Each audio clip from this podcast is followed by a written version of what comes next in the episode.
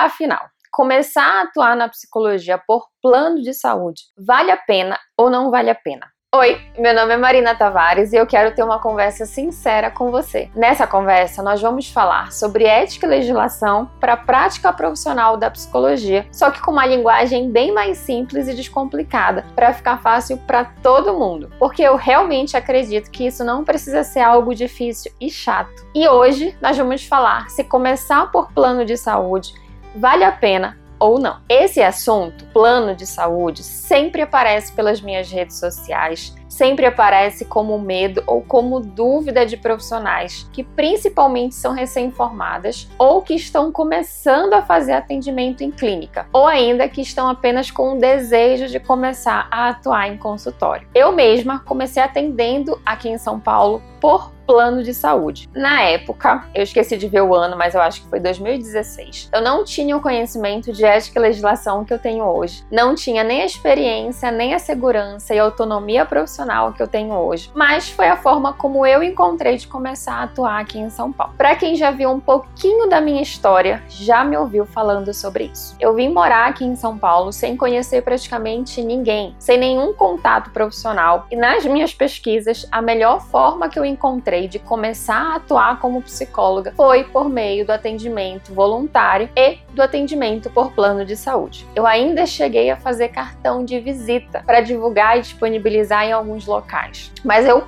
quase não usei e até hoje eu estou jogando esses cartões de visita fora. Na minha prática, eles não funcionaram para captação de pacientes como eu achava que iria funcionar, mas funcionavam muito bem quando eu queria disponibilizar os meus contatos, telefone, e-mail, endereço para as pessoas que eu já atendia. Tenho certeza que se eu tivesse naquela época o conhecimento que eu tenho hoje sobre ética, legislação e marketing, inclusive, eu teria começado de outra forma. Mas, afinal, começar a atuar na psicologia por plano de saúde vale a pena ou não vale a pena? E isso vai depender muito do que você espera e de como você vai se planejar para isso. Mas acho que a gente não pode negar que começar atendendo por plano de saúde pode ser sim uma estratégia e pode ser uma opção. E eu acredito, sinceramente, que existem formas éticas de nós atuarmos dessa forma. Mas antes da gente de fato conversar se vale ou não vale a pena, começar atendendo por plano de saúde, eu acho que tem algumas coisinhas importantes que nós precisamos falar aqui. Você sabe o que é necessário para nós psicólogas atendermos por plano de saúde?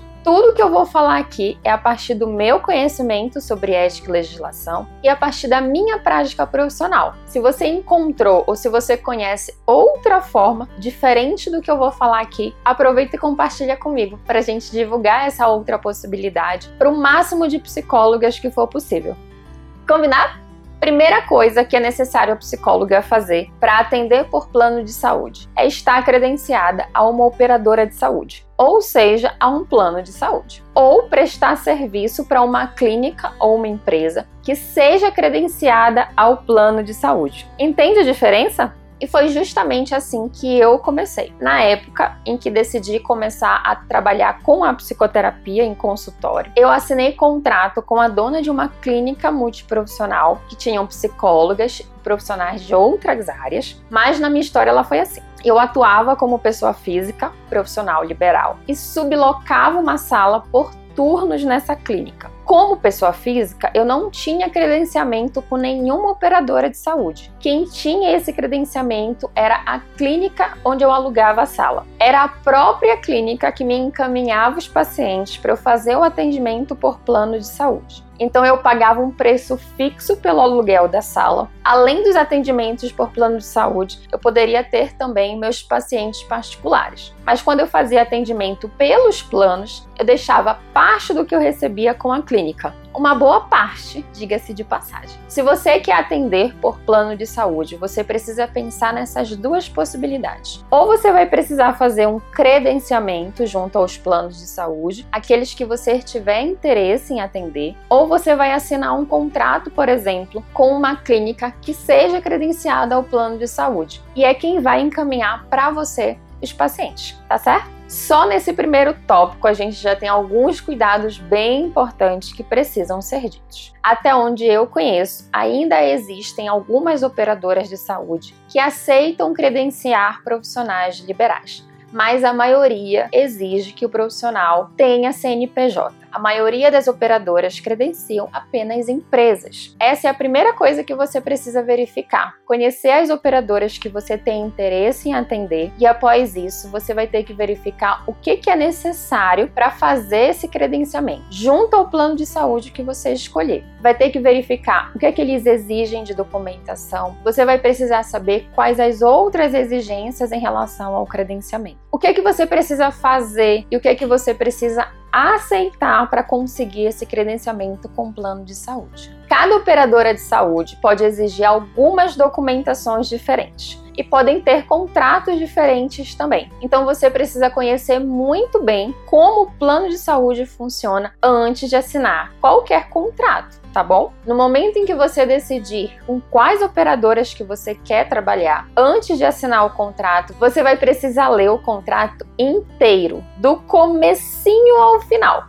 palavra por palavra, porque no momento em que você assinar o contrato com a operadora de saúde, você estará concordando com tudo que está escrito ali. Então não assine sem antes ler o contrato, sem antes entender tudo que está previsto e tirar todas as suas dúvidas que surgirem, beleza? Se você quiser esse credenciamento, tanto como pessoa jurídica ou como pessoa física, esses passos são os mesmos. Entrar em contato com a operadora, pesquisar na internet, o que que você precisa fazer, quais as documentações necessárias para você conseguir o credenciamento. Por outro lado, se você prefere sublocar um espaço dentro de uma clínica de psicologia que seja credenciada aos planos de saúde, mesma coisa. Você vai precisar pesquisar qual é o melhor custo-benefício, se vai sublocar o espaço por turno, por hora, por período. E aqui provavelmente você vai precisar assinar um contrato de prestação de serviço com a clínica. Antes de assinar o contrato com essa clínica, leia do início ao final. Entenda tudo muito bem direitinho o que é que está previsto nesse contrato. E aí sim, se você concordar com tudo, você assina. Não assine se você tiver dúvidas do que está registrado ali, tá? É nesse contrato que tem que ter as informações de como será a relação de trabalho entre aspas aspas mesmo, de vocês. Como é que vai acontecer o pagamento? Quando você vai ter que pagar? Quanto você vai pagar pelo sublocação? O que é que você vai ser obrigado e o que é que você vai ter direito? Quais são as obrigações e os direitos da clínica? O que é que vai acontecer se você quiser interromper o contrato ou sair daquela instituição? Se você vai poder levar com você as pessoas que já são seus pacientes? Enfim, tudo vai ter que estar tá lá. E eu falo relação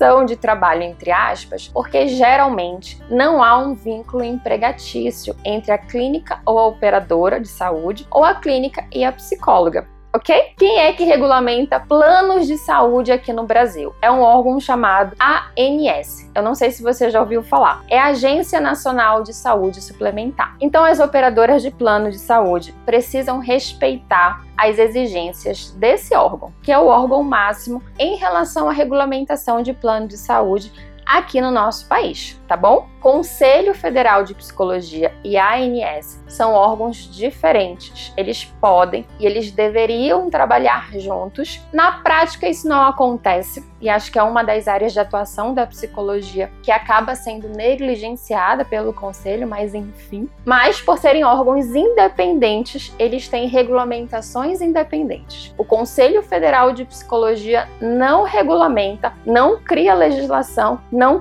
cria resolução sobre plano de saúde, tá? Conselho Federal de Psicologia só tem competência legal para criar legislações sobre o exercício profissional da psicologia. O que, que você precisa verificar no momento em que for assinar um contrato ou direto com o plano de saúde ou com a clínica de psicologia para onde você vai prestar serviço? Se a forma de funcionamento do plano de saúde ou da clínica estão de acordo com as exigências do nosso código de ética e das regulamentações do Conselho Federal de Psicologia. Lembrem, gostando ou não, é o órgão que regulamenta a nossa prática profissional. Se tiverem, por exemplo, cláusulas previstas nesse contrato que violem o nosso código de ética ou qualquer outra regulamentação do CFP, a orientação é que você não assine o contrato e busque um plano de saúde ou uma clínica que permitam você ter autonomia profissional para trabalhar. Se você assina um contrato, depois você não vai poder falar, ah, eu não sabia. Se aquela informação estava prevista no contrato que você assinou, concorda? Se você assina um contrato, depois você não vai poder falar, ah, eu não sabia. Se aquela informação estava prevista no contrato que você assinou, concorda? E saber muito bem o que está sendo assinado também é importante para a gente saber se a gente for cobrada de alguma forma indevida.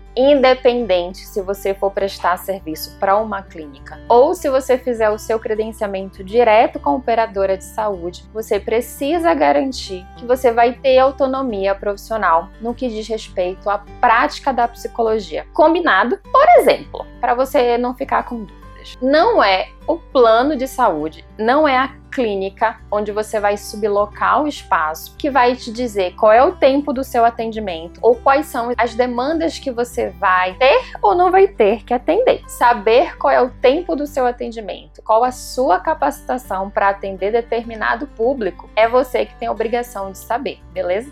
Você precisa ter autonomia de agendar no horário que você puder, o número de pessoas que você tem condições de atender e a flexibilidade no seu horário de atendimento. O que é muito comum acontecer no caso dos atendimentos por plano de saúde. Altíssima demanda de trabalho e geralmente existem filas e filas enormes de espera, porque a procura é realmente muito grande. E redução do tempo do atendimento em psicoterapia para 30 minutos. Sempre vou lembrar que a psicologia não é feita única e exclusivamente de psicoterapia. Isso vale para atendimento por plano de saúde. Existe, por exemplo, a possibilidade de realizarmos trabalhos em outras modalidades que não apenas e exclusivamente a psicoterapia. O rol de procedimentos da ANS prevê a psicoterapia e a consulta ou sessão por psicólogos, por exemplo. Mas enfim, vamos voltar para a questão do tempo. Como existe essa altíssima procura por atendimento a partir de planos de saúde, é muito comum que as clínicas de psicologia e as psicólogas reduzam o tempo de atendimento em psicoterapia para 30 minutos. E muita gente me pergunta: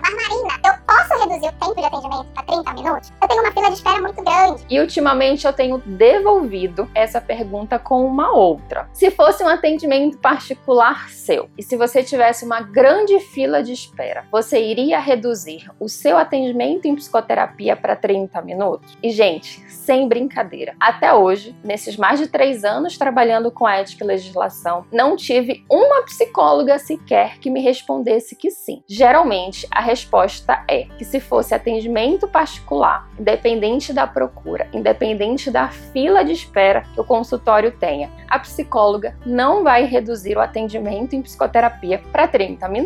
Então, se você não vai reduzir o seu atendimento particular para 30 minutos porque você tem uma fila de espera maravilhosa, por que, que você vai fazer isso no atendimento por plano de saúde?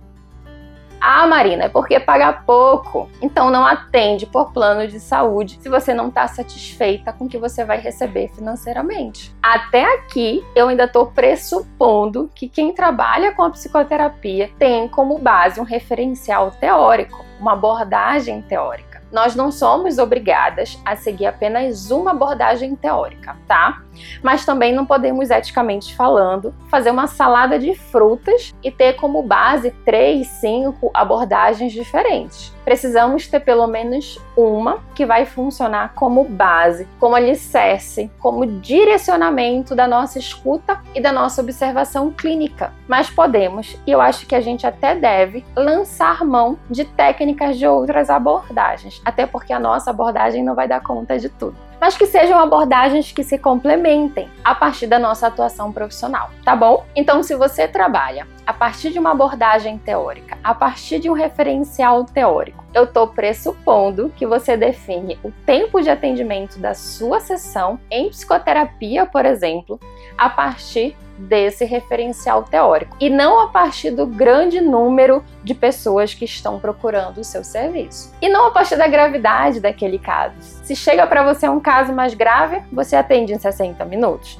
Mas se for um caso mais leve, você vai atender em 20, 30 minutos. Você deve concordar comigo que isso não existe na prática, né? Se isso não existe no nosso atendimento particular, Isso não deve existir, porque a clínica para onde eu presto serviço ou plano de saúde mandou. Independente se você atende por plano de saúde, se você atende de forma particular, de forma voluntária e não vai receber honorários pelo trabalho, a qualidade do seu serviço precisa ser a mesma. Eticamente falando, não pode haver distinção. Então, reduzir o tempo de atendimento para plano de saúde em psicoterapia de 30 minutos a sessão, porque a demanda é alta, isso é caracterizado falta ética. Se eu me capacito para fazer um atendimento em psicoterapia a partir da minha abordagem teórica e ela preconiza 50 a 60 minutos, é porque existe toda uma fundamentação, um estudo para que o atendimento aconteça nesse tempo.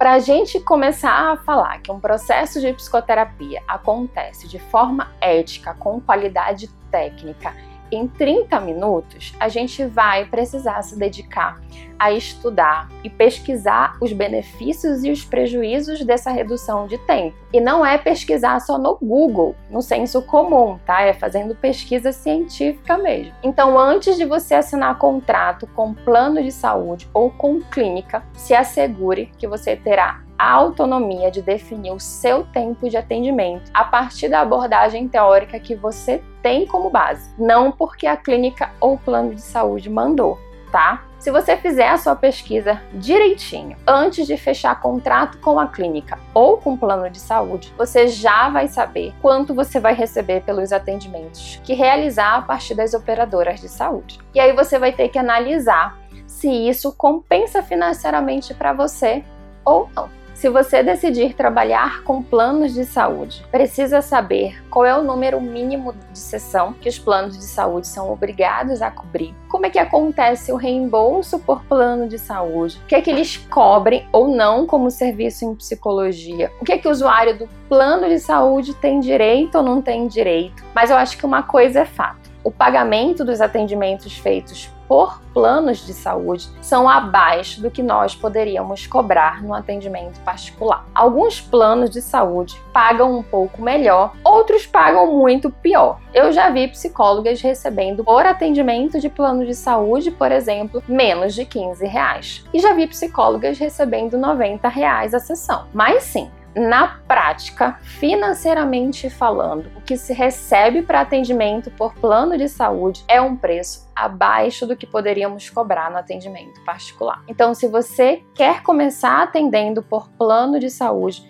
você precisa começar sabendo disso. Financeiramente falando, não compensa. Para a gente conseguir fazer um atendimento por plano de saúde, conseguir dinheiro para pagar as contas fixas que a gente tem no consultório, independente se você subloca por hora, por período, se o espaço é próprio seu, levando em consideração que existe trabalho para além do atendimento clínico e ainda ter algum lucro, a psicóloga precisaria atender um número muito grande de pacientes por dia e por semana. E é uma questão de tempo, esse excesso de trabalho, com um baixo retorno financeiro, a psicóloga começar a prestar um serviço com péssima qualidade. E eu falo isso porque na minha prática atrapalhou a minha escuta se dedicar muito para prestar um serviço com qualidade técnica, com qualidade ética e receber um pagamento muito abaixo do que eu achava que eu merecia, do que eu achava que valia de fato o meu tempo de trabalho, atrapalhou a minha escuta. Eu não conseguia estudar, não conseguia fazer supervisão, porque o que eu recebia não cobria, eu não conseguia pagar a minha supervisão. Foi quando eu me dei conta que eu precisava fazer a transição para o atendimento particular. E quando eu decidi parar de atender na clínica,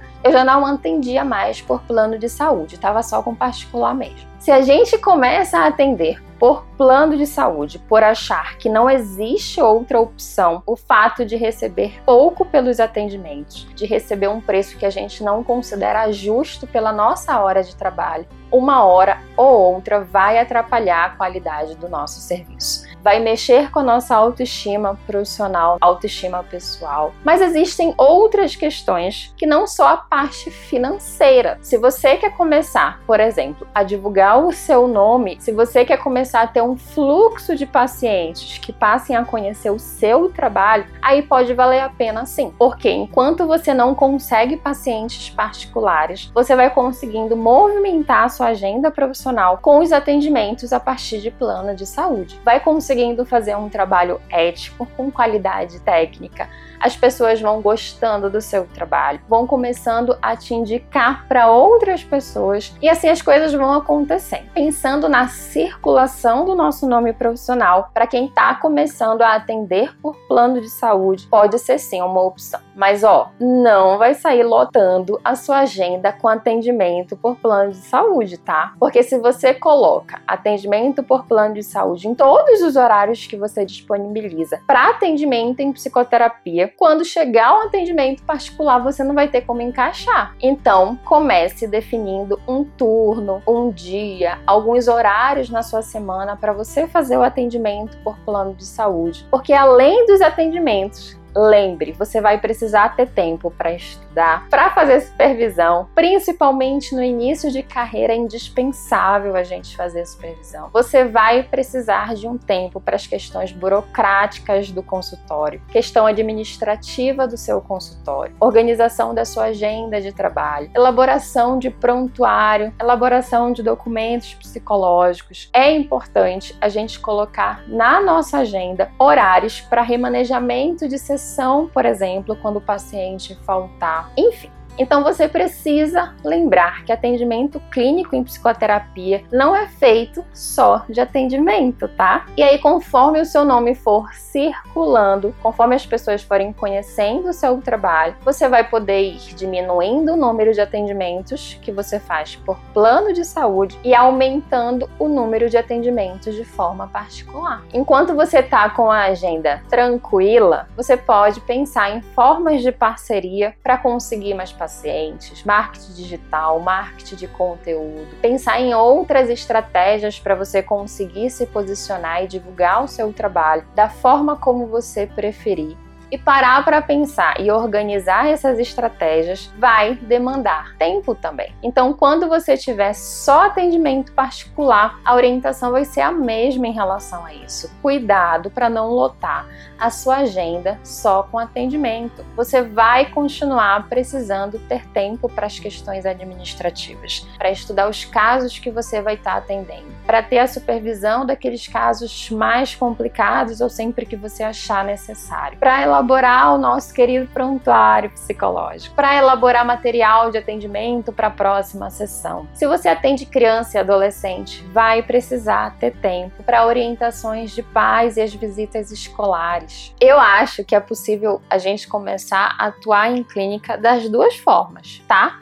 É possível começar atendendo em consultório por plano de saúde de forma ética e é possível começar o consultório atendendo apenas de forma particular. Existem psicólogas por aí com consultórios de sucesso, consultórios que se mantêm e dão lucro e que começaram das duas formas. Não existe mágica. Muita gente me pergunta ou me pede uma forma rápida e mágica para fazer as coisas acontecerem assim. A gente não constrói a nossa carreira do dia para a noite. A gente não vira referência naquilo que a gente se propõe a fazer do dia para a noite. É importante a questão do tempo. É com o tempo que a gente vai investir na nossa capacitação pessoal, na nossa capacitação teórica e técnica. A própria experiência, a própria prática profissional vai fazendo com que a gente se sinta mais segura naquilo que a gente faz. E é o que eu sempre falo. Não adianta a gente ter muito conhecimento acumulado se a gente não se permite colocar em prática. Só o conhecimento não nos traz segurança e autonomia para a gente atuar. Mas da mesma forma, não adianta a gente só ter prática se a gente não tem conhecimento. A gente precisa encontrar uma forma de associar o conhecimento que é necessário com a prática daquilo que a gente quer fazer. Muita gente chega para mim com medo das dificuldades, com medo de passar perrengue, mas perrengue todo mundo vai passar. Você vai passar por perrengue, independente se você é recém-formada ou não. Não existe experiência profissional linear onde tudo dá certo o tempo todo. Sempre os desafios e os imprevistos vão acontecer. Então não tem como a gente começar perfeitamente atendendo por consultório, seja por plano de saúde, seja de forma particular. Se dê tempo para você se preparar tecnicamente, para você se preparar pessoalmente. É necessário tempo para as pessoas te conhecerem e conhecerem o teu trabalho. Mas ó, não fica esperando o paciente cair do céu, tá? Eu não tô aqui falando só de marketing digital, não. O meu trabalho hoje, ele é completamente atrelado ao marketing de conteúdo, mas não existe isso de só vai funcionar se eu estiver produzindo conteúdo na internet. Eu conheço profissionais competentes, com carreiras estáveis, consultórios de sucesso e que não trabalham produzindo conteúdo para a internet, que não fazem uso massivo de marketing digital. O marketing digital e a produção de conteúdo são ferramentas maravilhosas, sou suspeita para falar, eu acho, de nos posicionarmos e alcançarmos um número maior de pessoas. Mas se você não quer trabalhar com marketing digital, com produção de conteúdo, tá tudo bem. Você só vai precisar encontrar uma outra forma de fazer com que as pessoas te conheçam, saibam que você existe e saibam qual é o trabalho que você oferece. Em relação a isso, é muito importante você saber que faz sentido para você e para sua prática profissional. Lembra que a nossa conversa de hoje, assim como todas as outras conversas sinceras que nós já tivemos até aqui, não tem o objetivo de dar conta de tudo que precisa ser conversado. Existem milhares de outras coisas que a gente pode conversar só sobre o nosso assunto de hoje. Mas eu espero que esse conteúdo pelo menos tenha te dado uma luz, uma luz do que é possível fazer ou até mesmo do próximo passo. Olha só, você pode sempre compartilhar alguma experiência sua ou deixar sua dúvida enviando um e-mail para mim pelo endereço podcast@marinatavares.com.br, por onde eu posso responder diretamente ou até mesmo criar um novo episódio ou fazer uma leitura da sua mensagem ao final da nossa próxima conversa sincera. Afinal, isso aqui é uma conversa e eu não quero ficar falando sozinha.